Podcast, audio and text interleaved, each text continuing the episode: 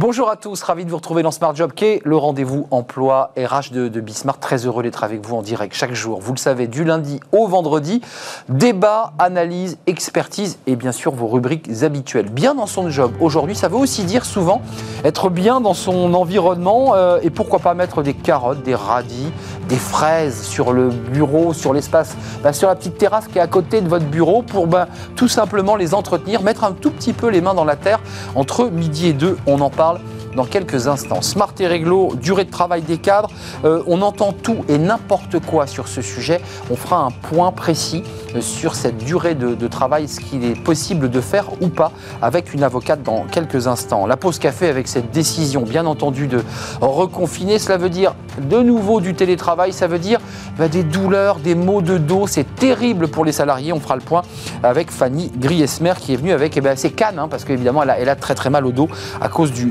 télétravail.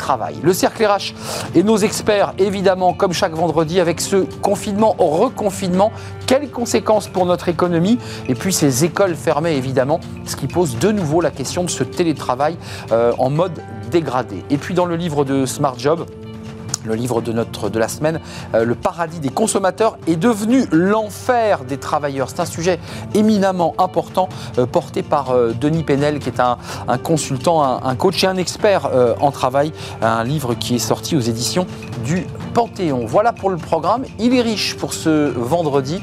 Tout de suite, bien dans son job, on met un petit peu les mains dans la terre, ça fait un bien fou.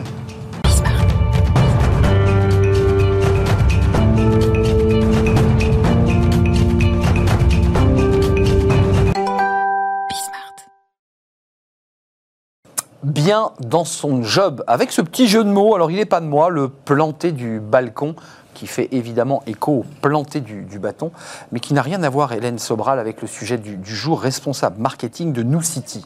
Euh, d'abord, c'est intéressant, Hélène, parce qu'on va s'intéresser à ce rapport entre les urbains et la terre, euh, entre ce qui, bah, voilà, euh, on en est souvent très éloigné, on achète tous nos légumes, bah voilà, on s'achète même quand ils sont bio.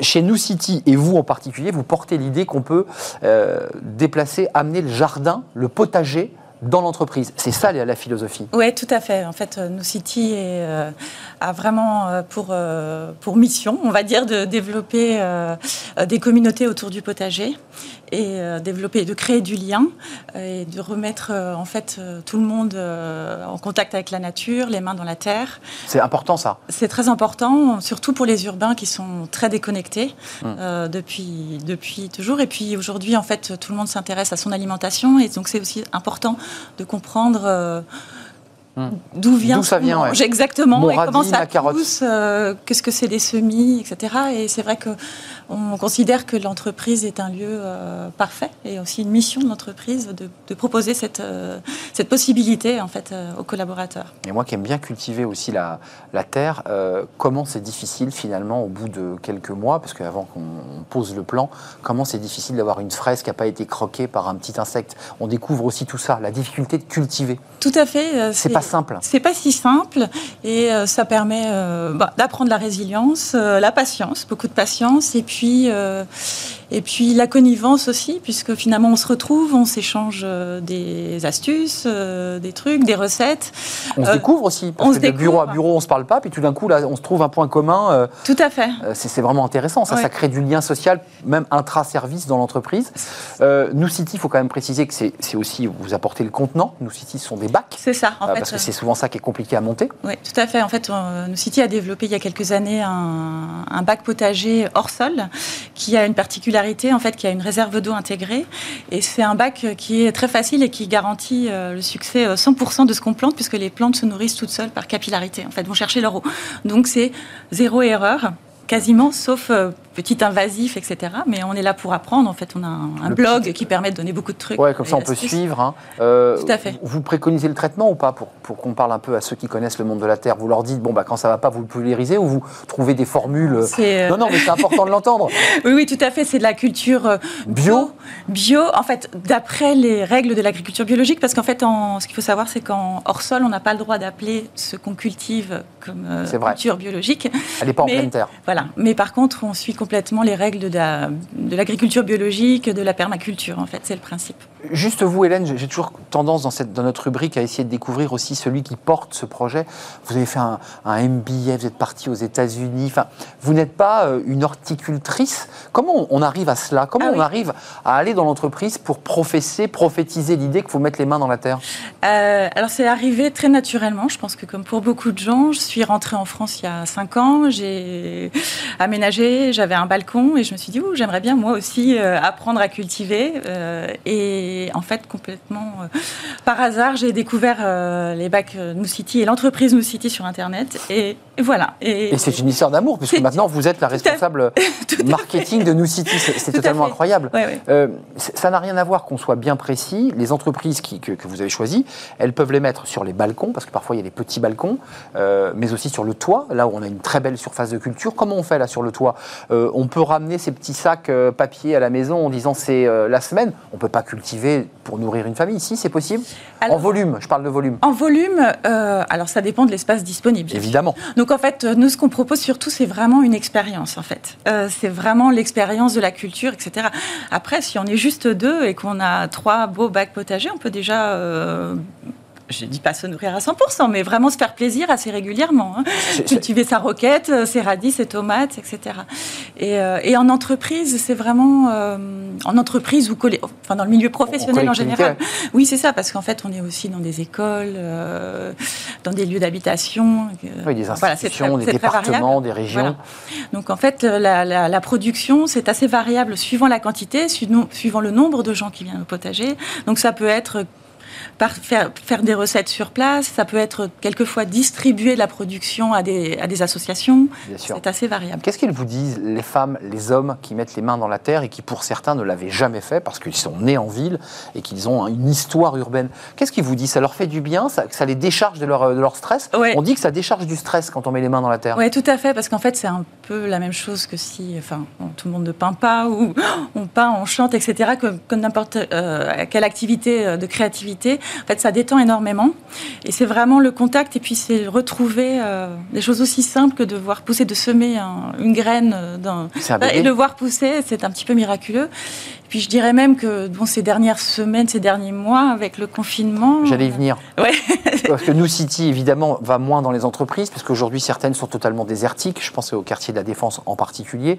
Euh, comment vous mutez? Est-ce que vous proposez aussi aux entreprises que les salariés, dans leur espace personnel, euh, et qui est donc leur espace euh, professionnel, puissent cultiver leur petit bac? C'est possible, ça? Vous, vous, le développez? Alors, on a proposé ça déjà l'année dernière, au premier confinement, en fait, de. Allez, vous partez avec votre bac avec le bac ou avec un petit kit, en fait, euh, même de, pour s'amuser avec juste du terreau euh, et des semis et avec des visios euh, en ligne, en fait. En fait, voilà. On a, on a un petit peu, on s'est adapté, comme tout le monde, pour faire une proposition multiple. Mais en fait, surtout, en fait, nous, on a un réseau, on a créé un réseau de jardiniers urbains qu'on appelle les growers et qui sont présents en France, euh, au Portugal, je ne sais pas si j'ai dit, mais Nocity est une entreprise portugaise. Je ne l'ai pas précisé, c'est une entreprise portugaise. Et, euh, et, aussi en Belgique, à Bruxelles. Et en fait, nos growers sont des passionnés comme moi qui viennent pour beaucoup euh, d'autres métiers, en fait, qui sont vraiment. Euh, et qui se déplacent aussi pour donner des conseils. Il y a quand même Alors ils viennent en entreprise tous les mois. Voilà. Pour euh, pour, animer le jardin. Ouais, pour surveiller un petit peu en disant ça faut peut-être retirer l'herbe, il faut peut-être. Euh, c'est vraiment plus que ça. C'est ils font l'entretien, mais surtout ils font vraiment une animation. Donc ils sont là pour transmettre de la connaissance. Ouais, donc c'est un cours un cours d'horticulture et, de potager. Qu'est-ce qui pousse bien là avant de nous, nous quitter? Parce qu'on est au mois d'avril, début avril, on nous annonce des grands froids là pour la semaine prochaine. Moi je parle comme un agriculteur. c'est pas très bon ça pour euh, pour tout ce qui avait commencé ah à pousser la semaine dernière. Le, petit gel de la semaine bah, prochaine, voilà, je ne suis pas spécialiste, je m'inquiétais un petit peu. Bah, c'est vrai, c'est vrai. Oui, non, non, mais c'est sûr, ça arrive très souvent, hein, chaque mois d'avril. Euh, ça, donc, euh, effectivement, bah, il faudra un petit peu, un petit peu surveiller. Quelquefois, on a mis du paillis, donc ça va aller. Je pense que si ça dure pas longtemps, ça va bien se passer. Vous avez mis du paillis, donc vous, vous conseillez de mettre du paillis pour protéger tout. Pour réchauffer un petit peu le. Tout ce qui était en train de sortir et, qui n'est pas sorti. avant de nous quitter, qu'est-ce qu'elles vous disent les entreprises aujourd'hui par rapport à vos initiatives? On a vu des photos qui sont très belles et qui donnent envie avec des, oignons blancs, avec des tomates. Il euh, y, a des retours d'entreprises dans la relation qu'ont leurs salariés avec la terre? Ils les voient évoluer, ils les voient changer? Oui, tout à fait. Ben, c'est surtout que ça crée en fait du lien euh, entre les équipes. Ça détend. c'est aussi un peu l'idée cachée, en fait, exactement. Et aussi, on souffle. On souffle, et, c'est aussi un excellent moyen de faire euh, du team building hein, créer les- l'esprit d'équipe un peu, un Sans peu faire de caché. saut en parachute. Voilà, Mais, exactement. euh, mais on, on est les En mains dans les plantes, en et, douceur. euh, sur du long terme, en fait. C'est c'est aussi du durable. Et La tête dans les carottes, on peut aussi évoquer des sujets qui étaient un peu tendus dans les bureaux et qui peuvent parfois se déminer euh, Ouais. de- devant ce potager. Précisons que vous, vous fournissez la terre, ça va sans dire, le bac, Tout. euh, parce que la terre est déshydratée, il faut mettre de l'eau. Et puis ça, c'est oui, ça c'est pour les particuliers. Les En particuliers. entreprise, euh, vous amenez tout là. on là. amène tout. Et On puis amène vous êtes présente, vous et vos équipes, évidemment, pour bah, commencer à faire les premiers cours, les premiers pas de- de- d'horticulture, enfin de maraîchage. Oui, tout à fait. En fait, aussi, on, on crée des groupes euh, souvent par WhatsApp, hein, mais ça pourrait être un autre réseau social. En fait, donc, on communique en permanence avec les, les équipes qui sont en potager, enfin, les- les- le groupe euh, qui est autour Référent, du potager, ouais, référent. Et en fait, il y a souvent euh, des échanges quotidiens. euh, tiens, bah, justement, la semaine prochaine, on aura sûrement des photos qui vont arriver. Tiens, euh, au secours. euh, Ah, au secours, tiens, ma- est-ce ma est-ce- fraise. Est-ce qu'elle est-ce qu'elle- est-ce Ouais. qu'elle va avoir gelé Ouais, ma fraise fait, fait- fait- à mauvaise mine, il y a une feuille qui a séché, par exemple. Tout et chacun peut s'échanger, évidemment. Tout euh, à fait. Et c'est on échange des recettes euh, aussi. Et des recettes, parce qu'évidemment, on va plus loin, puisqu'on on, on- bah, on cuisine ce qu'on a cultivé. En fait, qu'on cultive pour manger, donc c'est C'est c'est vrai, la base. c'est la base. Merci Hélène Sobral d'être venue en nous rendre visite. Euh, New City, entreprise portugaise, mais qui aujourd'hui peut aussi se déplacer euh, chez vous, particuliers, C'est peut-être une revendication que vous pouvez avoir avec vos DRH. Je voudrais emmener mon bac pour pouvoir m'en occuper si d'aventure vous avez la place, évidemment, pour pouvoir euh, vous en occuper, parce qu'il ne faut pas laisser mourir les plantes. Merci Hélène d'être venue sur notre plateau. Smart et Réglo, retour au droit. Alors là, ça c'est sérieux, on n'est pas dans les, dans les plantes. Euh, on, on va s'intéresser euh, à la durée de travail des cadres. Euh, on entend tout et n'importe quoi sur ce sujet. Même les cadres eux-mêmes sont mal informés. C'est Smart et Réglo et c'est tout de suite. Smart et réglo, c'est un sujet lorsqu'on est cadre qui occupe souvent, d'ailleurs, Fanny Grismer aurait pu nous faire une pause café sur cette question, la durée du travail, les forfaits, euh, mais combien de temps je dois travailler au maximum? Les cadres, j'en fais partie, disent tout et n'importe quoi. Euh, Émilie Méridjen, merci d'être avec nous, avocate associée spécialiste en, droit du, travail. Euh, D'abord, euh, question simple, euh, est-ce que cette question du temps de travail des cadres est importante Parce que les cadres disent, mais après tout, moi quand je suis cadre, de toute façon je travaille tout le temps, je ne peux pas récupérer mes heures, on va le voir. Pourquoi c'est si important cette question du temps de travail des cadres? C'est important parce que d'abord, il y a beaucoup d'a priori et de méconnaissance de la part des employeurs, mais aussi des salariés. Donc personne ne s'y retrouve vraiment. Et euh, ces a priori et ces incompréhensions génèrent des risques pour les employeurs, que je représente la plupart du temps. Et du coup, il est important d'y voir clair et de savoir ce qu'on peut faire et ce qu'on ne peut pas faire s'agissant de la durée du travail des cadres.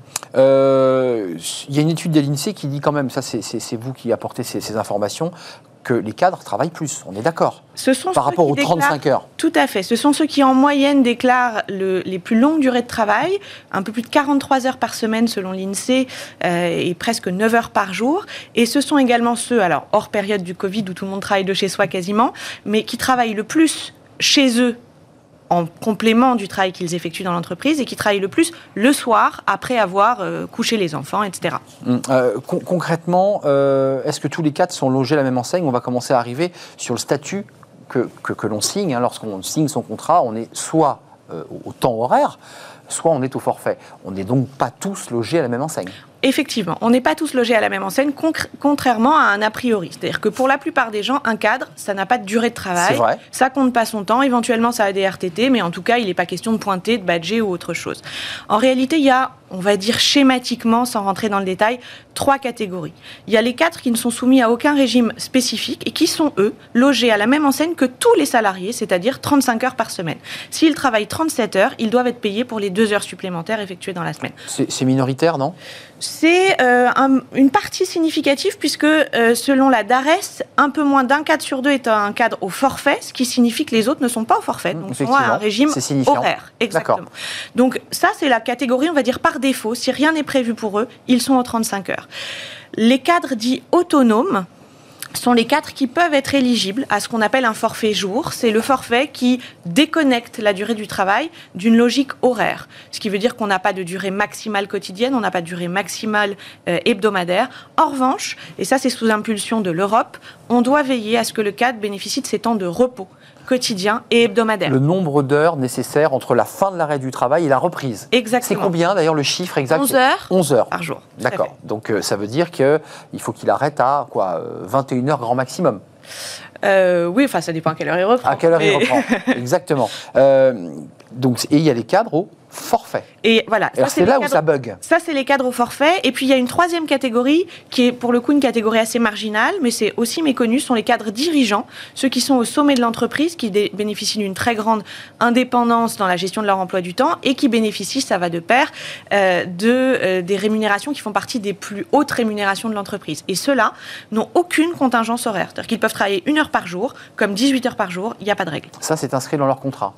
Ça peut être inscrit dans leur contrat, et si ça ne l'est pas, on peut en rapporter la preuve a posteriori. Euh, on va faire un vrai faux, parce que vous aimez bien faire le Oui. vrai faux dans vos interventions, et c'est pratique. Le salarié en forfait jour est soumis aux règles sur la durée du travail, au forfait, donc le cadre au forfait. Vrai ou faux? Alors, vrai et faux. Ah oui, d'accord. Et oui, c'est On jamais ne peut pas simple. en droit. trancher dans le droit. C'est jamais simple en droit du travail. Vrai, euh, il n'est pas soumis. Alors, je ne sais plus dans quel sens vous avez posé la question. Le salarié en cas- forfait jour est soumis aux règles sur la durée du travail. Il est soumis. Vrai ou faux Alors, c'est vrai s'agissant des temps de repos, c'est faux s'agissant du décompte horaire. Donc, sur les temps de repos, on a compris que c'était les 11 heures qui, Ouais. qui fixaient cette règle, et attention, il faut les respecter. Oui. Euh, c'est faux sur les horaires de travail. Ça veut Exactement. dire quoi? Ça veut dire qu'un cadre peut aller jusqu'à combien d'heures maximales? Il y a quand même un maximal. Le maximum, c'est qu'il puisse se reposer 11 heures dans la journée. Point barre. C'est tout. Ce qui fait que quand on calcule les 11 heures de repos euh, en- entre une journée, ça fait quoi? 63 heures de travail par, par semaine si on Ça calcule? fait beaucoup. Il C'était me semble. Hein C'était d'ailleurs euh, une des réserves de l'Europe Bah oui. qui a conduit à imposer ce respect des temps de, de repos. Après, ça, ce sont des situations qui doivent rester exceptionnelles et la- les, les conventions de forfait jour sont encadrées par un formalisme assez important sur lequel on, on- on peut revenir, mais parmi lesquels notamment figure une obligation de suivi euh, de la charge de travail des cadres. Il doit y avoir au minimum un entretien chaque année euh, pour Entretien vérifier annuel. exactement indépendamment de l'entretien sur la performance, l'entretien d'évaluation qu'on connaît tous, mais là c'est vraiment sur la charge de travail, le respect de l'équilibre entre vie personnelle et vie professionnelle, parce qu'évidemment si on travaille 60 heures par semaine toute l'année, ça peut poser des difficultés euh, à, à plein d'égards. Alors, les RTT, rentrons dans, dans le dur, parce qu'il y a, il y a beaucoup de cadres qui le disent quand on parle avec eux. L'expression, c'est j'ai des caisses de RTT, mais on me dit que je ne peux pas les prendre parce que ces cadres sont évidemment soumis à euh, des obligations professionnelles. Ils ne peuvent pas prendre leur RTT, ce qui fait qu'ils ont des semaines de vacances à prendre. Alors, euh, concrètement, euh, soumis ou pas euh, au RTT, ces cadres? Alors les cadres au forfait doivent pouvoir bénéficier des RTT, c'est la contrepartie à cette souplesse et à cette les flexibilité qu'on leur demande. Exactement. En général, selon les conventions collectives, selon les accords d'entreprise spécifiques, on a entre 10 et une quinzaine de RTT par an. Ça dépend aussi des jours fériés dans l'année. Après, euh, si on les prend pas, qu'est-ce qui se passe? Normalement, on doit les prendre. Euh, certains accords les perd? prévoient que, alors certains accords prévoient que si on les prend pas, on les On les perd. perd, c'est ça? Euh, D'autres accords prévoient que si on ne les prend pas, ils peuvent être reportés sur une certaine durée, disons sur les trois premiers mois de l'année suivante. Après, il existe toujours, euh, vous savez, la zone grise en droit du travail, c'est-à-dire que euh, le salarié peut dire ah oui mais vous êtes bien gentil, moi si je les ai pas pris, c'est parce que je n'avais pas la possibilité. Évidemment. Vous ne m'en avez pas donné la possibilité. On peut avoir des contentieux un peu résiduels sur ce sujet. Euh, dernière question, les fameux cadres soumis à une, conven- une convention de forfait jour. Est-ce que tous les cadres y sont soumis? Vrai ou faux? Alors faux. Ah là, c'est faux, c'est net. Ouais, c'est faux. Alors, pour pouvoir être soumis à une convention de forfait jour, il faut d'abord être éligible en tant que cadre, c'est-à-dire pouvoir justifier d'une autonomie suffisante et ne pas être soumis à l'horaire collectif de son service, de son équipe, etc. Ça, c'est, on va dire, la condition qui concerne le cadre. Mais il y a d'autres conditions qui sont aussi importantes d'un point de vue de la sécurité juridique. Il faut que l'entreprise soit couverte par un accord collectif, que ce soit au niveau de l'entreprise elle-même Ou de la branche ou de la convention collective. S'il n'y a pas d'accord, et d'accord conforme évidemment, alors il ne peut pas y avoir de convention individuelle de forfait de forfait jour. Et l'autre condition, il y en a encore deux, euh, c'est que le salarié ait expressément signé, donc un avenant à son contrat de travail, qui reprenne la convention de forfait jour. Ça peut pas se décréter, ça peut pas être de l'implicite, t'es cadre, donc t'es au forfait, il faut signer. Que ce soit écrit noir sur blanc, Exactement. avec un accord entreprise ou, de branche. Et la dernière condition, pardon, c'est qu'il y ait un système de suivi. Il ne s'agit pas de dire t'es cadre, t'as signé, donc je m'occupe plus de rien. On doit, comme je vous le disais tout à l'heure, faire ces fameux entretiens. Et puis on doit avoir aussi un système qui trace les jours de travail des salariés. Parce que c'est pas parce qu'on compte plus les heures qu'on doit plus compter les jours. Donc il doit y avoir un système de suivi. Euh, ça, c'est les DRH qui gèrent ce- ce- ces suivis. Oui, alors Enfin, c'est mal suivi. C'est compliqué. Ça dépend des entreprises. Non mais franchement, on est c'est là pour les aider. C'est là- compliqué. Voilà, parce qu'il faut quand même un travail euh, extrêmement fin Tout à fait. euh, qui permet d'un peu de, de voir ce qu'il a fait euh, et où il était, parce qu'il y a aussi beaucoup de déplacements, il y a aussi des temps de repos, de déplacement, qui sont des casse-têtes importants. Merci Émilie Merigen, c'était un plaisir. plaisir, J'ai- tout compris. Bah voilà, on, on- on en a si souvent parlé entre nous de, ce, de ces forfaits jours ou de ce forfait tout court. Merci. La suite, c'est la pause café. Ça, ça intéresse les avocats évidemment. Euh, on va le voir sous un angle sociologique. Euh, à quoi va ressembler notre corps après ce télétravail? Évidemment, ça sera source de conflits de salariés qui ont mal au dos, qui ont une sciatique. Euh, c'est peut-être d'ailleurs le cas de Fanny Griesmer. Elle nous rejoint.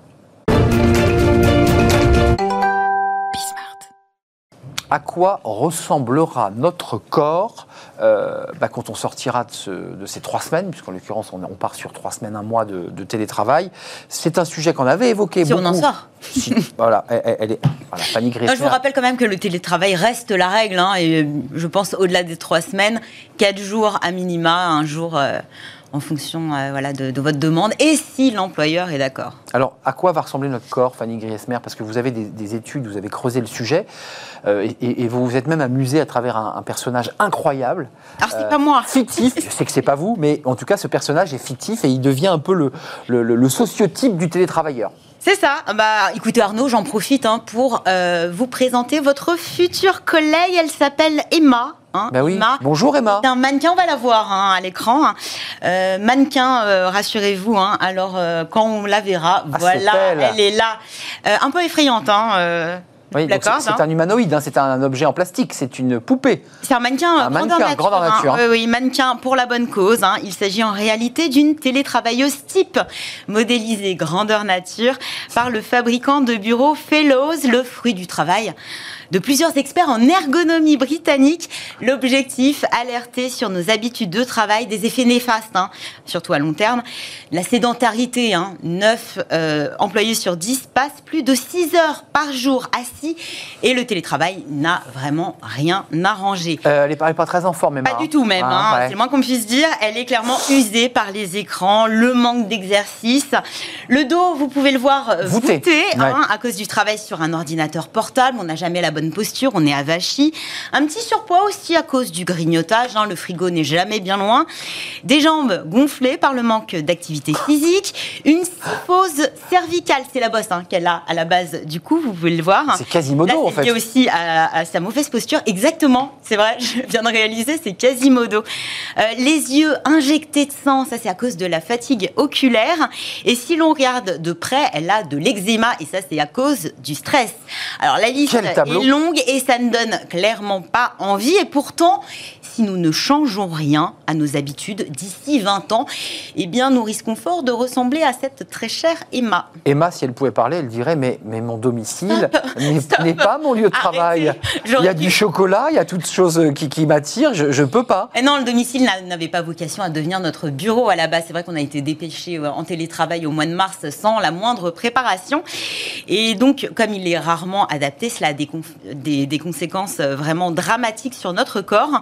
La société euh, Fellows, qui a conçu Emma, a mené une enquête en parallèle auprès de 7000 salariés et les résultats sont inquiétants.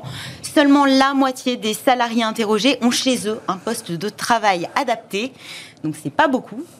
Euh, la moitié, l'autre moitié, vous l'aurez compris, hein, euh, n'est pas du tout bien installée. 12% Ah admettent travailler depuis leur canapé, 4% depuis leur lit et 4% par terre. Par terre. J'espère avec un coussin, sinon 7000, hein. c'est intéressant, le, le- le panel, c'est 7000, hein. c'est- très signifiant quand même. hein. C'est signifiant. Alors, pas étonnant hein, dans ces conditions euh, que plus d'un tiers d'entre eux affirment souffrir de douleurs oculaires, de douleurs au dos, de maux de tête. Côté san- santé mentale, hein, c'est tout aussi alarmant. Plus de 30% se sentent stressés. Autant seuls et isolés, un moral loin d'être au beau fixe. hein. C'est ce qui explique sans doute la tenue un petit peu négligée dans laquelle se trouve Ouais. notre chère Emma. Bah, c'est vrai, elle fait aucun Euh, effort. tenue qui laisse à désirer, à défaut du pyjama. hein, elle a adopté cette fameuse tenue de loose, la, la fameuse, hein, vous voyez, euh, une sorte de, de bermuda, short, un t-shirt, euh, un petit gilet. Un gilet Alors, euh, bah, qui ressemble à on rien. se sent bien dedans, mais pas forcément du meilleur effet, surtout sur notre morale. Hum, hum, hum. Alors, Alors, il est peut-être trop tard pour elle. mais alors, et pour nous? Mais non Et pour vous, Rassurez. qui avez mal au dos C'est la, c'est la bonne, c'est la bonne nouvelle. Il suffit de mettre en application quelques bons conseils, le minimum. Minimum euh, syndical, j'ai envie de vous dire, c'est d'avoir une chaise et un, bu- et un bureau, ou en tout cas une table, pour euh, s'installer confortablement. À la bonne hauteur, si je peux me permettre. Et si possible, euh, à, à avoir la bonne posture, hein, le dos bien droit, euh, avec si possible un petit coussin calé dans le creux formé vrai. au niveau de vos lombaires. Pour, Positionnez aussi l'écran de votre ordinateur en hauteur, vous le surélevez, vous glissez quelques livres en dessous. En fait, vous transformez votre ordinateur portable en ordinateur fixe, quitte à rajouter un clavier et une souris externe. Faites attention aussi à la luminosité. Euh, ne travaillez ni face ni dos à une fenêtre, plutôt euh, à la perpendiculaire. Pareil, évitez également euh, de travailler dans l'obscurité, hein, ça fatigue yeux. fortement les yeux. Faites régulièrement des pauses visuelles, là aussi, hein, important dans une journée où l'on passe plus de 7 heures les yeux rivés sur un écran. Hydratez-vous Boire régulièrement Bah ouais. de l'eau. De l'eau, hein Permet de l'eau, oui. De l'eau, de l'eau, ouais. permet d'éviter les maux de tête, les crampes, les tendinites ou encore la perte de concentration.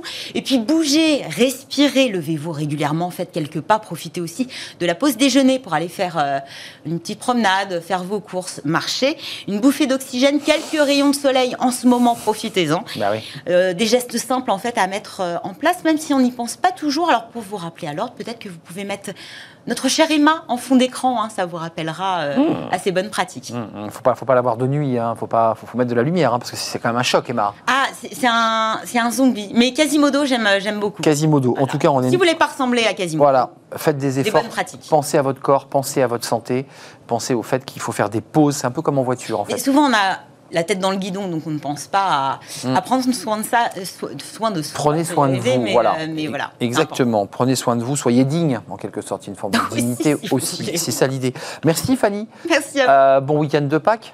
Bon week-end à vous. Vous aimez bien les week-ends de Pâques J'adore les chocolats surtout. les chocolats, ils vont tomber du ciel. Euh, on fait une courte pause, on va s'intéresser évidemment à un sujet alors qui, évidemment, dans ce contexte de Pâques euh, un peu festif, euh, ne donne pas le sourire aux Français. Reconfinement, évidemment, conséquences sur notre économie, on va en parler, sur les, les artisans, sur les commerçants, sur tous les rideaux tirés.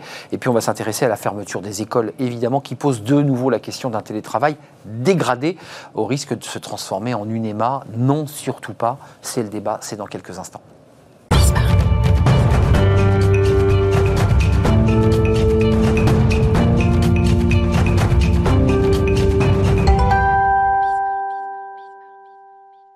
Le cercle RH, le débat du vendredi avec nos experts. Alors on a beaucoup beaucoup de choses euh, à se dire. Euh, évidemment, reconfinement, euh, de nouveau un coup de massue sur la tête des Français bien sûr, mais sur celle des entreprises qui très rapidement ont dû de nouveau se réorganiser. On va parler de cette stratégie de télétravail. Elle est imposée par le Premier ministre, mais elle n'est pas obligatoire. C'est là où ça devient un peu plus compliqué. Comment va-t-on faire pendant ce mois avec des écoles qui ferment et donc de nouveau un télétravail dégradé et probablement une psychologie, en tout cas un mental des, des Français bah, qui va évidemment être de, de plus en plus euh, perturbé, c'est le moins qu'on puisse dire. On voit beaucoup, beaucoup de cas de dépression, de gens qui sont très, très, très tendus. On en parle avec mes invités. Marine Balançard, merci d'avoir répondu à notre invitation. Euh, vous êtes euh, directrice générale du cabinet de formation et de conseil Ariséal, je l'ai bien dit? Absolument. Ariséal. Et puis vous signez beaucoup de papiers, comme ça vous, vous lancez des coups de gueule, vous, vous, vous dites des choses, vous vous exprimez et on va vous entendre dans quelques instants. À vos côtés, Stewart Shaw. Bonjour Stewart, vous êtes consultant en stratégie d'opinion chez Via Voice. On aura le, le- le point de vue de l'opinion, parce que là, je pense que les politiques et les entreprises veulent savoir dans quel état d'esprit se trouve l'opinion. Et Puis Jean-Michel Garrigue est avec nous. Bonjour Jean-Michel, directeur associé en charge des ressources humaines et du développement chez BLB Associés. Vous n'avez pas votre langue dans votre poche. Dans quel état d'esprit vous étiez quand vous avez écouté, on était 30 millions à être devant le poste ce soir-là, le président Macron, qui dans un premier temps a dit j'ai pas fait d'erreur, même si par ailleurs on peut considérer qu'il y a eu quelques retards, euh, et je ferme les écoles et on repart en confinement. Qu'est-ce que vous êtes dit? Vous vous souvenez, on s'était dit il y a quelque temps dans cette même émission euh, que euh, le président et les pouvoirs publics faisaient un peu ce qu'ils pouvaient pour essayer de juguler euh, du mieux possible euh, l'évolution d'une pandémie, euh, tout en ne mettant pas les gens dans des syndromes profonds de, de refus. Il y a deux choses que je peux dire juste. La première, c'est que je ne sais pas si vous l'avez remarqué, on n'a pas encore les chiffres d'hier, ou en tout cas je ne les ai pas vus. Mais avant-hier, nous étions à 50 000 contaminations Oui. dans la journée. C'est la première Pre- fois. Presque 60 000. hein. Presque 60 000. C'est la première fois qu'on atteignait ces niveaux-là, qui ont doublé. en Supérieur à quelques ceux de semaines. mars 2020, hein, on s'en Qui ont- rappelle. Qui ont, doublé en quelques semaines. Et d'autre part, je, lisais ce matin euh, euh, une enquête flash, euh, comme en font beaucoup d'instituts dûment autorisés, disant que 70% euh, des Français approuvaient les mesures qui avaient été édictées par le président de la République, mais que pour autant, 50% étaient bien décidés à ne pas les appliquer. C'est ça, c'est très français. Marine Balançard et Stewart Shaw, parce que l'opinion, c'est important. Mais- Dans quel état d'esprit vous êtes là? Parce que les chiffres, excusez-moi de le dire un petit peu abruptement, on a le sentiment que le président de la République n'était plus président, mais a joué un peu le boursicoteur, et il a joué contre le marché. C'est-à-dire qu'il il- voilà, il achetait à la baisse, mais en même temps, bah, les, les contaminations progressaient, l'opinion euh, allait contre son, son point de vue, disait mais il faut reconfiner, ce qui est assez intéressant, et il, jouait, il a joué à l'envers là. Oui, mais je crois que d'une certaine façon, il a raison de, de prendre ses distances. Moi, je- ce qui me frappe, c'est la, la puissance du lobby des médicales et la pression qu'ils ont mis sur la prise de décision de- du président. Les blouses blanches, C'est pas pour défendre Macron, mais toutes ces tribunes qui ont été publiées. vrai. Euh, et en fait, depuis quelque temps, le président a décidé de prendre une distance ou de prendre d'habiter un espace entre ce que disent euh, les médecins, le monde médical, et ce qu'il a envie de faire lui pour la Mais France. ça veut dire qu'il entend le monde économique Est-ce que c'est ça pas qu'il entend le monde économique, c'est que les risques sont immenses pour la France en termes d'emploi, de survie des entreprises. Ce sont des risques qui, ne s- qui se voient moins que des gens intubés à l'hôpital, mais ce sont des risques qui sont euh, énormes pour l'avenir de la France, pour l'avenir de nos enfants. Et c'est à bas bruit, hein. et c'est à bas bruit, et il essaye de de- de- d'aménager ses décisions pour que euh, ces risques soient euh, gérés. Et hum, voilà, donc ça, on peut le saluer. Voilà, c'est pas pour, euh, du tout pour... Le président prend ses distances et maintient finalement, euh, ça lui a été reproché Voilà. d'ailleurs, sa stratégie en disant il n'y a pas d'erreur, je n'ai pas de mea culpa à faire. Et d'ailleurs, vous remarquerez, pour, pour corroborer, c'est qu'on voit moins, par exemple, M. Delfrécy, qui avait occupé l'espace médiatique pendant presque un trimestre, et qui aujourd'hui a totalement disparu dans ses prises de parole, ce qui est quand même une- un vrai sujet. Euh, L'opinion, qu'est-ce qu'elle dit? Parce que elle est d'accord pour confiner, mais en même temps, elle ne veut pas le respecter. Il y a un petit côté français quand même dans tout ça. Là, c'est compliqué. On n'est pas en Asie, je veux dire, où le- certains pays s'étaient pliés à des règles extrêmement draconiennes, en les acceptant d'ailleurs. Oui, mais je pense que ça s'explique et je suis tout à fait d'accord avec la- l'analyse qui vient d'être faite. C'est-à-dire que les Français, euh, c'est pas tant l'acceptabilité immédiate des mesures qui, qui, qui pose problème, puisqu'ils sont plutôt convaincus de la nécessité vitale de confiner. On a fait les expériences depuis un an que quand on confine, ça a un impact évidemment sur les chiffres sanitaires et c'est important. Mais La des question- conséquences sur mais évidemment, mais la question, finalement, c'est l'acceptabilité à long terme. Et là, il y a un souci, effectivement. C'est le cheminement qui est proposé par le gouvernement. Ça fait un an que l'exécutif propose des étapes, il faut le dire. Aucune n'a été, n'a été forcément respectée. Donc il y a une perte de confiance énorme envers la parole exécutive qui fait que finalement les Français se disent ça fait un an que l'on paye un petit peu les pots cassés de décisions politiques qui ont été mal ou peu appliquées. Prise en retard, prise en décalé. Il y a aussi une notion de décalage de- dans des prises de décision. Faites-le en janvier, on ne le fait pas en janvier, puis on repousse toujours. euh, et donc aujourd'hui, on reconfine. Mais cette voie hybride, excusez-moi, cette voie hybride, l'hybridation à la française, c'est-à-dire on confine sans trop confiner, finalement, elle a eu très peu d'emprise dans, dans l'opinion. Il y a eu des Couvre-feu. impacts, bien sûr, sur, sur le sanitaire, euh, finalement, euh, très, euh, très minimes. Et il y a eu des impacts économiques, notamment sur les territoires concernés, qui sont considérables. Juste un mot chacun, parce que je veux qu'on parle du télétravail. Il y a quand même l'idée dans la stratégie qui n'est pas verbalisée par le gouvernement, c'est que c'est pas tant pour l'économie, mais que c'est un débat de nombre de lits de réa qui est sursaturé et qui est une forme comme ça de gestion du stock, et que pour, bah, parce qu'on n'a que 5500 lits en réa, on est obligé de confiner un pays entier. Ça vous choque ou pas? Bah oui, surtout que dans son allocution, il a dit qu'on aurait bientôt 10 000 lits. Donc, euh, Bah oui, et là aussi, c'est- vous voyez, ça rejoint ce que dit Stewart Shaw. donc euh, c'est difficile de comprendre. euh, On les a pas, ces 10 000 lits. Euh, Et donc, comme on les a pas, on reconfine? En en fait, on- le, le président passe son temps à essayer de donner de l'espoir en créant des rendez-vous qui sont dans la plupart des, dans la plupart des cas ratés. C'est déceptif. Hein. Euh, et euh, alors, c'est déceptif, mais dès que la déception d'une promesse ratée survient, on en a tout de suite une autre qui est euh, évoquée. C'est mai. De manière, voilà, maintenant on dit mi-mai, on va commencer à vrai. réouvrir les terrasses, on va commencer à réouvrir, etc. Euh, Mi-mai, ça va être euh, donc à peine euh, demain. deux, deux semaines après le- la fin du, du confinement actuel. Euh, si on est sur les marges de progression des contaminations, comme nous l'évoquions à l'instant, je, je ne vois pas comment ça pourrait être le cas. Moi, j'ai beaucoup d'amis restaurateurs et qui me disaient. Bon, les terrasses, c'est très bien, mais d'abord, tous les restaurants n'ont pas de terrasse, loin s'en faut.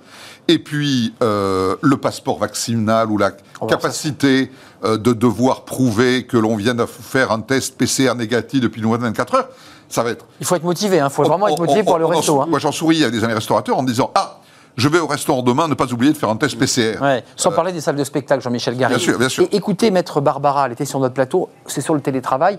Il y a quand même une, il y a un petit côté gaulois chez les Français. Il y a une façon comme ça de regarder le travail, de s'approprier son poste de travail. Écoutez ce qu'elle dit. Elle était notre invitée justement sur ces questions de, de télétravail. Télétravail n'est pas le travail à la maison. C'est-à-dire, ça n'est pas ce que je fais au bureau à la maison. C'est radicalement autrement Ah oui. dans le mode opératoire et c'est la raison pour laquelle vous faites bien de souligner que tout l'enjeu, c'est un, un enjeu de management, c'est-à-dire de, de capacité à exprimer, euh, j'allais dire, la mission qui doit être accomplie, euh, la manière de le faire et, et la manière de- de- d'y mettre du liant d'une manière ou d'une autre et des relations humaines dans, dans, dans, dans, dans cette situation qui, entre parenthèses et culturellement, ça c'est intéressant, ne nous ressemble pas. Nous Bah ouais. sommes défiants ontologiquement et nous sommes verticaux par construction. Pour ne pas dire jacobin, qui est, un mot qui fait souvent euh, beaucoup rire. Euh, qu'est- qu'est- Qu'est-ce que, qu'est-ce que vous en dites, Marine Balançard Vous êtes d'accord avec son analyse? Oui. Parce qu'on est reparti dans cette séquence. hein. Au début, c'était dégradé, c'était presque un peu joyeux, puisque c'était très nouveau. Là, les gens ont déjà fait le premier saut en parachute, on leur demande de nouveau de sauter. Là, on sait comment ça marche, hein. on, on a bien vu. hein. C'est... Mais oui, surtout que les, les gens le- sont déjà complètement déprimés. Il y avait un, un très bon sondage via Voice sur les émotions des Français. Et euh, en gros, c'est euh, 30% sont dans le désespoir, 30% sont dans la colère et 30% sont dans la tristesse. C'est ça les Français. Et là, on leur dit, on vous remet au télétravail, quasiment... euh, 4 jours sur 5 ou en, en full cinq. remote, si on peut. avec des enfants en plus, sur des Français qui sont déjà au fond du... Ouais. dans l'impasse. Donc, euh, Sans compter les assistantes maternelles, qui, à mon avis, un sujet qui va monter très fort dans les jours qui viennent pour ceux qui vont devoir gérer Mm. euh, la question de la garde des enfants. Les crèches sont fermées, ça a été annoncé, mais sur l'assistante maternelle, il y a un Voilà. vrai débat. Qu'est-ce que vous en pensez, Stewart Shaw, d'une population qui, euh, pour un tiers, est en colère, mais pour un autre tiers, est dans l'apathie totale C'est-à-dire qu'elle est tellement à- à- à- effondrée 90% qu'elle bouge plus, quoi. oui. Qu'elle bouge plus. Elle est anesthésiée, cette population. Oui, il y a une forme de résignation qui, qui s'exprime et je pense que les mesures finalement hi- d'hier, enfin, qui ont été annoncées par le président il y a, il y a quelques jours, c'est c'est un aveu d'échec finalement pour les Français. Je voulais juste revenir sur le- la question du télétravail parce que je pense que c'est c'est- c'est un enjeu qui est essentiel. 80% des actifs français, pour 80% des actifs français, la relation aux autres au travail est essentielle. Pour 77%, le travail, c'est d'abord une relation humaine. Donc finalement... Et donc un avait- espace. Et donc un sûr. espace dans un bureau. Un espace d'échange, de relation, de rencontre. Euh, donc, euh, au tout début de la crise, je me rappelle, et on en avait d'ailleurs euh, discuté ensemble, on avait pensé que le monde d'après serait finalement le, le monde du- d'un nouveau monde du travail, avec un télétravail Ça, massif, vous y croyez pas attendu et désiré. Mais les, les signaux faibles, on les a. C'est-à-dire que invoquer le télétravail désiré pour tout le monde, c'est revenir même au sens du travail Ah oui. perçu par les Français. Or, on le voit que euh, bout d'un an, ça s'épuise un petit peu. Jean-Michel Garrigue, il y a quand même un, débat euh, assez intéressant. Moi, je ne l'ai pas réglé avec moi-même, mais certains nous disent non, c'est pas vrai. Beaucoup de salariés sont très satisfaits de leur télétravail. Ils ont économisé trois heures de transport, prennent plus la voiture. Il y a une usure mentale qui se faisait aussi dans, dans ces situations de salariat. Et puis, on a l'envers du décor de salariés qui sont à bout parce que parce qu'ils ne supportent pas d'être coupés de ce lien social que leur procure le travail. Vous vous situez comment? Vous dites, on ne reviendra plus jamais en arrière, ou est-ce qu'on est en train de un peu de- de- d'hésiter là? On est une- sur une phase d'hésitation. Euh, On ne reviendra jamais complètement en arrière, ça c'est absolument sûr. Euh, L'excellent propos de- d'Emmanuel Barbara tout à l'heure euh, le, le- le montrait bien. En fait, on parle de télétravail, le gouvernement souhaite un télétravail intégral pour toutes les entreprises et tous les salariés qui peuvent le faire. Aujourd'hui, euh, on est à à peine 10% C'est ça. de salariés qui font du télétravail Enfin, intégral. le- La MDRH, c'est 14% Oui, oui. pour le full remote et 21 à 22% pour l'hybridé. L'enquête de la NDRH date déjà d'il y a quelques semaines. C'est vrai. Et là, Et, c'est et- vrai. et pour en avoir parlé avec euh, sa- la présidente Audrey Richard et Benoît Serre, le vice-président, On a baissé. euh, ça baisse constamment. Mais c'est quoi l'argument des entreprises? C'est de alors l'argument de- des entreprises, c'est de dire le télétravail intégral, et ça c'est certainement une réalité. Le télétravail intégral euh, suscite une perte constante du lien social entre l'entreprise euh, et ses collaborateurs. ça bouleverse complètement le management, Bien sûr. ça bouleverse l'organisation, à tel point d'ailleurs que j'en parlais récemment avec euh, le DRH du groupe Accor, euh, euh, Stephen Daines, ils sont développés euh, euh, parce que les hôtels Accor, il y en a partout, hein, je, je- je n'ai pas d'action, je vous le rassure, hein, c'est juste je l'indique parce que je trouve ça intéressant. Ils ont développé des tiers-lieux dans des hôtels perdus au fin fond des zones industrielles. Pour permettre aux gens de qui pouvoir aller sont bosser. totalement, des hôtels qui sont totalement inoccupés, évidemment, parce que des salariés d'une même entreprise qui habitent dans le même coin, qui ne se connaissent d'ailleurs pas forcément, Ouais. qu'ils appartiennent à des services différents, des filiales différentes, peuvent se C'est de retrouver- l'interlien, quoi. Voilà, Ouais. peuvent se retrouver dans un même salon ou une même chambre transformée en, Hmm. en, en- en bureau, euh, et recré- même s'ils travaillent sur des choses différentes, au moins recréer un peu de lien commun à proximité de chez eux. Il faut, faut que les chambres soient un peu grandes quand même. Oui, bien Non, sûr. mais non, je- mais ça, je ça- peux me permettre, voilà. Sinon, ça devient l'enfer Ouais, aussi à l'hôtel. bien Si je- bien sûr, bien sûr. Je pourrais, oui, un, un- tempérer un tout petit peu sur le télétravail. Ça permet quand même des gains de productivité énormes. Je crois que ça a été bien mesuré. Aussi, aussi. Et sur la prise de décision, puisque ça c'est mon sujet favori, euh, ça permet des prises de décision beaucoup plus rapides parce que c'est beaucoup plus fa- facile d'avoir les personnes clés Ouais. en visio euh, Qu'avant, qu'avant où il fallait faire des voyages, il fallait aller euh, voir ses clients. Voilà, là on peut les rassembler, on peut faire 3, 4, 5, 10 Donc, vous- réunions. Donc il y a un gain d'efficacité. vous y êtes, Et pour- enfin, vous favorable, vous êtes plutôt optimiste sur ce télétravail, malgré tout, tout, tout ce qu'on vient d'entendre télétravail sur. aménagé, pas à 100%. Pas à 100%. Parler de 100%, c'est... Parce que vous dites c'est votre dada, le, le- le travail, enfin la décision, la décision. Euh, on, on entend aussi qu'il y a plus d'autonomie du collaborateur et on entend dans les sondages qu'il se sent mieux, qu'il y a moins de pression managériale et qu'il est peut-être plus en créativité. Vrai ou faux? Oui, c'est vrai, sauf pour ceux qui sont timides ou introvertis, qui eux déjà euh, disparaissaient euh, Alors eux, ils sont- alors voilà. quand ils étaient en présentiel, et là derrière leurs écrans, on ne les entend plus. Voilà, Mm. donc ces gens-là euh, sont... Donc là, il faut de l'accompagnement là. Là, il faut de l'accompagnement et faire très attention aux gens timides, euh, Euh, réservés, parce qu'ils ont beaucoup de choses à apporter aux Et entreprises. ils sont souvent très créatifs, mais on très les écoute pas. voilà. Ouais, mais le, le- le son n'est pas toujours, euh, est pas toujours entendu, c'est vrai. Voilà, donc il y a un gros Il faut aller les chercher, comme on Voilà, il y a un gros travail du manager, et c'est vrai que ça change complètement le management. Et ça change la façon de travailler. Stewart Shaw, les, les Français, dans leur, dans leur vécu, euh, il y avait ce confinement un peu hybridé qui n'était pas vraiment un confinement. C'était 18h, puis c'est passé à 19h, mais les écoles restaient ouvertes. Les gens pouvaient continuer à travailler. Là, les écoles vont être fermées. Crèche, école primaire, maternelle, primaire, collège, lycée, euh, avec 4 jours euh, en, visio, puis après les vacances vont démarrer, puisqu'on avance de 15 jours les vacances. Euh, ils vont tenir les Français ou pas? Que, Comment vous les trouvez, ces Français? C'est abrasif, c'est résigné, c'est l'envie d'en sortir à tout prix? Qu'est-ce que- qu'est-ce que- qu'est-ce qu'en dit l'opinion là?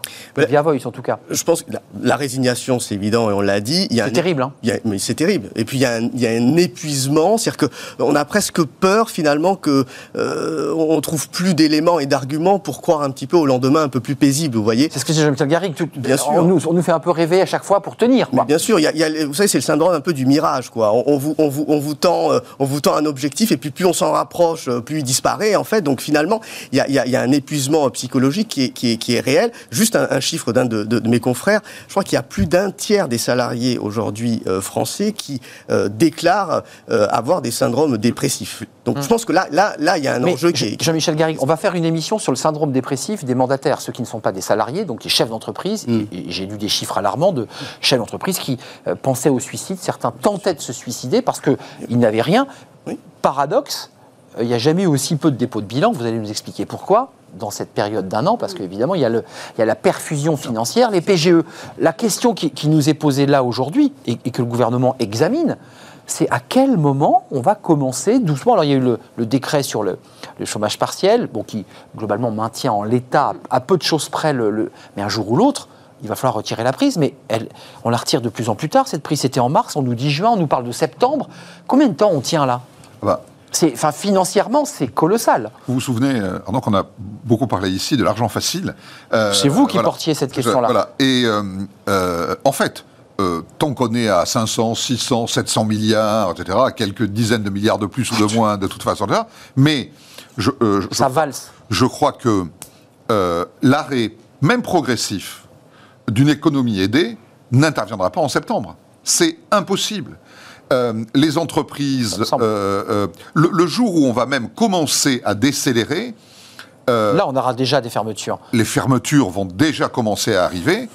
Et c'est un espèce de cercle vicieux dans lequel est le pouvoir. Mais il faut dire aussi que ils n'ont quand même, et je- je- c'est pas leur travail, certes, mais ils n'ont quand même qu'une notion assez relative de ce qu'est la complexité aussi de vie d'une entreprise. J'écoutais ce matin, euh, pour euh, revenir sur le sujet d'avant, euh, les, les représentants des, des- des pouvoirs publics, des gouvernements, le porte-parole du gouvernement qui disait, ben, oh, bah, c'est pas un souci, on a avancé Les vacances. vacances, etc.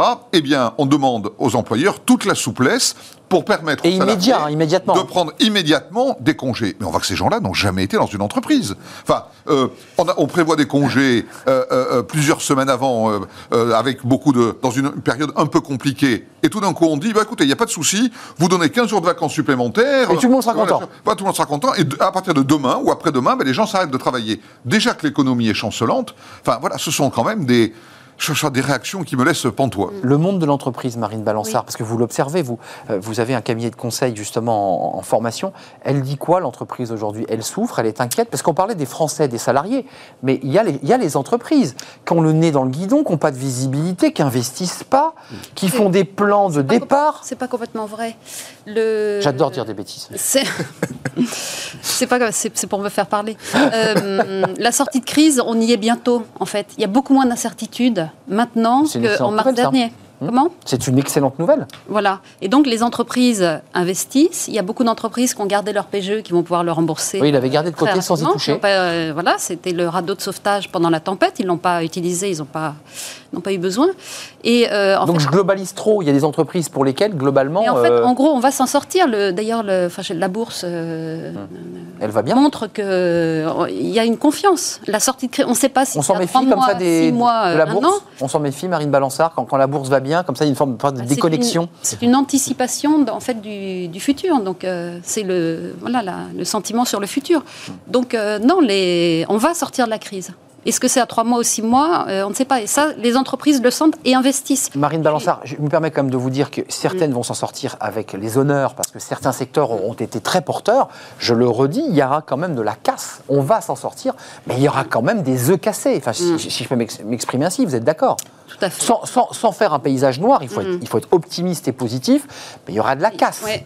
Mais Oui, faut- c'est des chiffres que nous, on remarque, notamment on a publié euh, euh, avec June Partners, euh, le cabinet de conseil, euh, les leviers de la performance des entreprises que l'on fait annuellement, donc avec un bilan, et on voit qu'il y a une- une- un clivage entre les secteurs qui est, qui est Évidemment. historique. Qui est Évident. historique. Là, on a creusé des fossés entre secteurs. Absolument. C'est-à-dire les bons Ouais. secteurs, bon, on le sait, c'est l'agroalimentaire aujourd'hui, enfin tous- les secteurs qui, qui ont Mm. pu poser leurs produits dans, dans les rayons de supermarché, parce que là, on a. Puis il y a des secteurs qui sont en, en ruine. L'automobile. L'automobile, le tourisme, je, je voyais le patron de- d'Accor, euh, qui quand même euh, se pose des questions. Euh, Airbus avec ses 30 000 collaborateurs et salariés dont ils vont se séparer. Euh, donc l'idée, c'est que c'est quoi? On ne peut pas globaliser soit de l'optimisme absolu ou, ou d'un pessimisme total. C'est en fonction des secteurs que des secteurs, des pans entiers vont s'effondrer. Ce, qui est le plus préoccupant dans ce que vous, vous indiquez, c'est que, en fait, au-delà des entreprises, il y a tout l'environnement économique qui les accompagne. C'est-à-dire que dans les très gros secteurs comme euh, le tourisme, bien sûr, comme l'automobile, euh, comme l'aéronautique, euh, Tous ceux qui a- bossent sur ce secteur. Voilà, il y a des myriades euh, de sous-traitants, de partenaires, euh, et, et donc, euh, euh, au-delà même des entreprises elles-mêmes, vous parliez des 30 000 collaborateurs du groupe Airbus, mais il y a des répercussions énormes euh, qui vont arriver, euh, évidemment, dans tous En les sous-traitants euh, de la région Midi-Pyrénées, mais aussi euh, ailleurs, ailleurs en France. Roissy, Ah, voilà. à, à- à cause de ça. Donc certains grands groupes, certains secteurs, comme Stewart le dit avec beaucoup de justesse, s'en sortent très bien. Moi, je connais même des sociétés euh, qui, ont, qui ont fait en 2020 plus 10, plus 15% d'activité, des grands groupes. Euh, et puis d'autres, euh, je dirais, qui survivent beaucoup euh, à cause de la, des perfusions Bah, à cause de- financières de l'État. Pas de chance, elles étaient dans le mauvais secteur. Exactement. Euh, événementiel, c'est- vraiment pas de chance. Vous êtes d'accord? C'est-à-dire qu'il Oui, ne faut pas, d'accord. faut pas globaliser, parce que sinon on ne voit pas. Oui, mais le tourisme, ça va quand même reprendre. En plus, c'est un des secteurs phares. de- En France En France, Hum. en Italie, en Espagne. J'espère que ça va reprendre et que nos entreprises vont tenir. Il y a un peu de méthode Coué chez vous, Marine Balançard, quand vous dites ça ou... Non, parce qu'il y a, il y a- il y a un peu ce je débat-là aussi, de se non, dire, que allez, battons-nous, avançons, quoi. Bah, la, la France, qu'est-ce qui reste en France? On a vu que l'État était euh, légèrement défaillant. Il reste les entreprises. Donc, il faut tout mettre sur les entreprises. Les, je pense que les Enfin, l'État salariés- défaillant, il a, il, a, il a déversé beaucoup d'argent. Il a déversé beaucoup, bien sûr, il a beaucoup aidé les entreprises, mais euh, les salariés ont confiance dans leur entreprise. Je pense qu'il y a des liens qui ont été resserrés entre les chefs d'entreprise et leurs salariés. Il y a, il y a quelque chose à faire pour les entreprises. à-. 10 secondes, Stewart Shaw, parce que je déborde, je suis en retard comme d'habitude. je pense qu'effectivement, dans cette crise, il y avait un triptyque attendu par les Français, c'est-à-dire un alignement des actions conjointes entre le citoyen, l'État et les entreprises. Euh, sur l'État, effectivement, il y a une perte de confiance, on l'a vu. Et sur les citoyens, ils ont l'impression d'être un peu seuls au front. On se reporte sur Voilà. Et l'entreprise. sur l'entreprise, on- on- les chefs d'entreprise le disent, on a été résilients, on a fait preuve de transformation, il faut compter sur nous, il faut Oui. euh, nous baser. On lui demande beaucoup à l'entreprise. Oui, on lui demande beaucoup à cette entreprise. Elle n'a jamais été autant au cœur, Au cœur. de notre société qu'avec cette crise Covid. C'est vrai que c'est et, et- Oui. et je pense au DRH dont on n'a jamais autant parlé ces derniers mois et cette dernière année parce qu'ils ont été en première ligne. Merci à vous, euh, Jean-Michel Garrigue. Moi, je serais bien resté plus longtemps avec vous. C'est toujours un, un vrai plaisir. Euh, directeur associé chez euh, BLB Associé en charge des RH et du développement. Merci Jean-Michel. Merci Stewart Shaw, consultant en stratégie d'opinion chez Via Voice, toujours avec des chiffres et des analyses. Et Marine Balançard, directrice générale du cabinet de formation et de conseil Ariséal. Oui. C'était un plaisir de vous accueillir. On termine par le livre. Vous n'allez pas être dépaysé et vous allez rester avec moi. Tiens, vous avez participé à cette interview. Euh, le livre de Smart Job, euh, Le paradis du consommateur est devenu l'enfer du travailleur. Ça, c'est un sujet fondamental sur le rapport au capitalisme. On en parle tout de suite avec son auteur. Euh, il est à distance.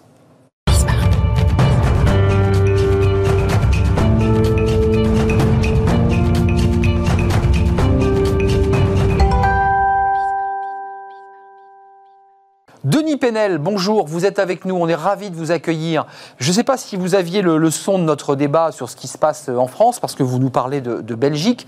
Euh, vous êtes euh, un homme multicasquette, influenceur, conférencier, euh, auteur de plusieurs livres, dont celui qu'on présente aujourd'hui, Le paradis du consommateur est devenu l'enfer du travailleur aux éditions du, du Panthéon.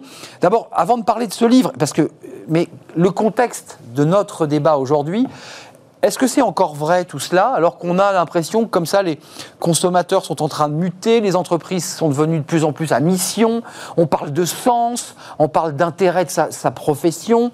Est-ce qu'on n'est pas en train de changer ou est-ce que ça aussi, comme disait Stewart Shaw, on est un peu dans le mirage? On nous fait, on nous, on nous fait rêver, mais c'est pas vrai. On est resté sur un mode euh, euh, consommateur euh, et travailleur. Oui, bonjour. Non, moi, moi je dirais que la crise a- est un accélérateur de particules, donc a amplifié des tendances qui étaient déjà là. On l'a vu en termes de digitalisation. hein, euh, par exemple, le développement de la consommation en ligne a explosé, notamment au cours du premier confinement, et continue à avoir des, des chiffres de progression euh, très significatifs. Euh, L'automatisation aussi a continué. Euh, Aujourd'hui, le consommateur, plus que jamais, veut se faire servir. hein, euh, une fois que le couvre-feu est en place, qui on voit dans les rues, les livreurs Uber Eats ou Deliveroo qui viennent livrer des repas à domicile. Pendant le confinement aussi, alors que les coiffeurs étaient fermés, on a vu euh, des, les particuliers eh ben, faire venir des coiffeurs chez eux. Donc, les tendances que je décrivais dans mon livre euh, sont plus que jamais véridiques. Et en fait, on a gagné probablement en quelques mois, à travers le confinement, euh, une formidable accélération des tendances. Donc, pour moi, non, la, tendance s'est accélérée plus qu'elle ne s'est renversée. Daniel Penel, juste un mot un peu philosophique. C'est un peu, vous savez, comme le cycliste qui hurle contre les voitures euh, parce que les voitures roulent trop vite, mais en même temps, cycliste, deux heures plus tard, il devient automobiliste et lui-même manque d'écraser un vélo. C'est un peu pareil dans cette relation entre le, le salarié et le travailleur. Vous l'appelez le travailleur et le consommateur. Il est en même temps travailleur et consommateur. Il se prend lui-même au piège en quelque sorte.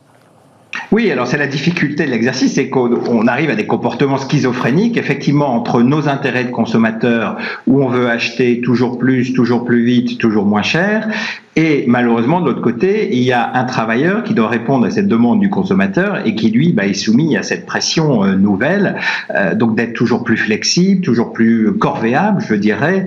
Euh, donc effectivement, il y a, il y a- un antagonisme euh, en- entre les deux qui est, qui est pas toujours facile à gérer pour nous en tant qu'individus. Mais clairement, si on regarde euh, le développement de ces dernières années, on a vu que nous- chacun d'entre nous, en tant qu'individu, avons privilégié nos, nos intérêts de consommateurs par rapport à nos intérêts de travailleurs. C'est- D'ailleurs, c'est un vrai sujet dans le monde agricole, si je peux me permettre, puisque nos intérêts de consommateurs vont souvent à l'encontre de, celui qui nous propose son lait et qui dit Moi, je peux plus le vendre, mon lait. Je n'arrive plus à vivre avec l'animal que je vends à la grande distrib. Euh, mes carottes, je ne vis pas avec. Comment on réconcilie ce- ce- ce- cette question qui est fondamentale? C'est-à-dire payer au juste prix celui qui produit. Alors, pour moi, il y a un troisième acteur qui n'est pas mentionné dans le titre de mon livre, mais qui est essentiel, c'est le citoyen. Et je crois, j'ai confiance au citoyen, c'est lui qui va réconcilier euh, les attentes euh, schizophréniques entre le travailleur et le consommateur. Parce qu'effectivement, à un moment, on va se rendre compte que euh, on va dans le mur, que c'est plus possible, que notre système hein, productiviste où euh, on extrait, on produit, on consomme et puis on, jette, bah, n'est plus possible sur le long terme. Donc, je crois que, et là, je suis plutôt positif parce que je crois que la, la crise et la pandémie nous a permis de faire prendre conscience des choses essentielles par rapport à ce qui peut être plus euh, euh, superficiel. Et, Ah bon et pour citer un grand philosophe, Johnny Hallyday, je pense que la crise nous a rendu l'envie d'avoir envie en nous faisant réaliser que des choses qui étaient pour nous tenues pour acquises, comme sortir, aller au restaurant, voir des amis, bah, que dans certains cas, ces libertés-là étaient contrecarrées, alors que c'est sans doute des choses plus importantes pour notre bonheur et notre, notre bien-être que, effectivement, d'avoir le dernier vêtement à la mode ou le dernier smartphone. Un, steak frites en terrasse, quoi. Vo- Voilà, voilà le bonheur, voilà la vraie vie. Euh, vous êtes d'accord avec ça, mes chers invités, de, de, espèce de, on, on va pas pouvoir tenir bien longtemps. Et moi, je redis que j'ai le sentiment qu'à travers cette crise Covid, on est en train de muter. Non, on mute ou on mute pas D'un mot? On mute, mais on réapprend, euh, comme dit monsieur, on réapprend les libertés fondamentales. C'est-à-dire que ce qui nous paraissait tellement évident et on ne disait plus attention, D'une banalité. voilà. Ce qui prouve bien que la liberté, ce n'est pas de tout faire, c'est de savoir qu'on peut tout faire. C'est tout à fait la C'est différence. vrai. C'est une C'est vrai que ça nous perception. fait prendre conscience des choses essentielles. La liberté, c'est une perception beaucoup plus qu'une réalité. Et à ce titre, le Ouais. jour où on reviendra au restaurant, on va se mettre à embrasser les restaurateurs comme on ne l'a jamais fait Ouais. jusqu'alors. Et à prendre le temps de manger nos frites. Exactement. Euh, ju- juste, euh, on va peut-être vous retrouver en- ensuite en, en- en visio, parce qu'on vous avait perdu, Daniel Penel. euh, Pourtant, la Belgique, c'est pas loin, mais vous étiez euh, euh, on faisait une émission de radio. Je, je- je vous cite, je sais pas si vous m'en- vous m'entendez toujours. Euh, Moi, je vous entends très bien et je... donc pas de problème. Bon, pas de problème pour vous. J'espère qu'on va vous retrouver en visuel. Euh, John Maynard Keynes, vous dites, alors c'est formidable ce que vous dites à la page 197. D'ici 2030, nous ne travaillerons que 15 heures par semaine. Euh, ça, ça c'est c'est ce que dit Keynes. Euh, C'était une prévision. Et puis il y a Jean Viard qui dit nous ne passons pas plus au global que 10% de notre vie entière à travailler pour une espérance de vie de 82 ans, soit 700 000 heures. Donc si on va jusqu'à 82 ans, on aura travaillé finalement au global, quand on comptera notre temps de retraite, bah, que 10% de notre vie. Ça vous inspire quoi? C'est vous, vous le dites d'une manière neutre, c'est une bonne nouvelle? Ça veut dire que on va vers une société du non-travail? Alors non, moi je crois pas du tout à la fin du, à la fin du travail. Hein. Et comme ça a été dit pendant le débat, le travail occupe une place essentielle dans nos vies, et notamment en France. Hein, les enquêtes européennes le montrent que euh, le Français est, en Europe le, le citoyen qui est le plus attaché au travail, pour qui le travail représente une part très importante de sa vie. Donc je ne crois pas du tout euh, à la fin du travail. En revanche, c'est clair, euh, il y a une nouvelle relation au travail qui s'instaure, qui est faite de liberté, qui est faite de quête de sens, effectivement. Hein, Aujourd'hui, on veut plus avoir un travail alimentaire, on veut comprendre pourquoi on travaille, quel est l'intérêt de son travail, et puis on veut voilà avoir du bien-être et, et- et du bonheur au travail. Et en ce sens, on évolue aussi vers une consumérisation du travail. hein. Le, le travail devient un bien de consommation. L'individu veut pouvoir choisir quand, où, avec qui travailler. Euh, il veut de la liberté, il veut du sens, il veut du bien-être. Euh, donc voilà, le, le travail aussi devient un bien de consommation. Merci. En tout cas, la question que vous posez dans votre livre, c'est le rapport au salariat. On n'a pas le temps d'ouvrir le débat, mais c'est pas le travail qui disparaît, mais c'est le statut qui constitue le travail, c'est-à-dire la notion de salariat qui est en train aujourd'hui d'être devenir plus atomisée, différente, avec d'autres statuts, d'autres envies aussi chez les jeunes générations. On n'a malheureusement pas le temps d'ouvrir ce débat, qui est un autre sujet important. Merci de m'avoir accompagné jusqu'au bout de, de l'émission. Merci à Daniel Penel pour cette belle émission de radio, puisqu'on vous a perdu évidemment en cours de route. Mais ce que vous disiez était passionnant. Le paradis du consommateur est devenu l'enfer des travailleurs. Lisez ce livre. Euh, la problématique est fondamentale. Merci à vous. Merci à Fanny Griesmer, l'incontournable. Merci à Kylian Soula, notre réalisateur. Merci à Justine pour le son. Merci à Valentin et à Pauline Gratel. Voilà, j'ai été complet. J'ai été très heureux de passer cette semaine avec vous. Euh, bah, bon week-end de Pâques, évidemment. Les œufs vont tomber. Euh, bah voilà, vous pourrez euh, les rattraper comme ça, vos œufs. Et puis prenez plaisir. Voilà, ça fait rire tout le monde. Bon week-end à vous. Bye bye. À lundi. France. À mardi.